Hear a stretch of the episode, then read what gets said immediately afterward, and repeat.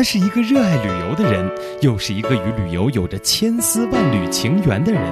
他玩遍了中国东部的每一个角落，三十而立，兀自行走。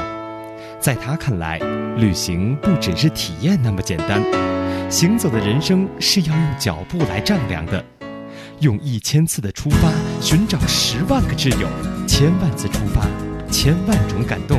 行走时光，旅游新播客，跟着森林，发现光影流动的魅力江南。有个非常有名的电视剧叫《似水年华》，是在那里拍的。真的，我觉得在那边会觉得时光过得特别快。这又回到了行走时光。是，我觉得其实去到这样一个地方之后呢，呃，除了我们去感受这一份气息，除了去造访这些古建筑之外呢，有没有一些其他的？有啊，你刚刚我们讲的这个蓝银画布。你你会觉得很奇怪，因为在古代的时候是没有那种很多很颜色的、很漂亮那种颜色的呃衣服，没有的。它最早的时候就是这样的，就是在布上面印有那种蓝色，叫蓝印花布嘛。就现在你还能能回想出来，就是去到那边你看了那个布，你就会立马想起来，哦，这个地方好像是曾经古代的时候我们这人穿的衣服都是这样的，这已经是很漂亮。就黄飞鸿里边那个苗翠花穿的那身是吧？对对对，就是那种。但是你你去到里面，你完全可以知道。那个蓝印花布是怎么做出来的？你知道怎么做出来的吗？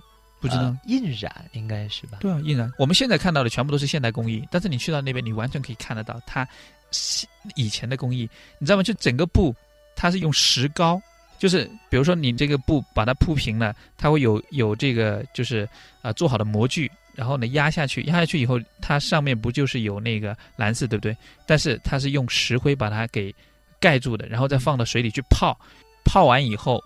你把它拿起来，就是当时那个石膏所染住的地方，它不就不会被染色吗？然后就等于说，你可以看到外面这边全部都是有颜色的，只有那几个是没有颜色的，就整个真的很漂亮。对，就是那种蓝花花、白花花。对对对，就那种感觉蛮好的。我觉得你去到那边，然后他那里也做的场景做的很好，外面有很多的布局这样拉下来的，然后你可以在里面就像捉迷藏一样，嗯 啊，走在这个蓝印花布下面。刚走到这里，你刚刚讲说有新奇一点的东西，对不对？要要玩到，其实可以把你弄得醉醺醺的地方，你要不要去？酿酒的地方？哎，对，有一副对联，他说：“小店名气大，酒香醉人多。”哈哈哈。去到那里就是以前传统的那种酿酒的那种方式，嗯，然后他们很大方，你进去以后他会给你品尝一下他的那刚刚蒸出来的那个白酒，有古酒和米酒，就看你运气了，啊，然后你去到那里以后。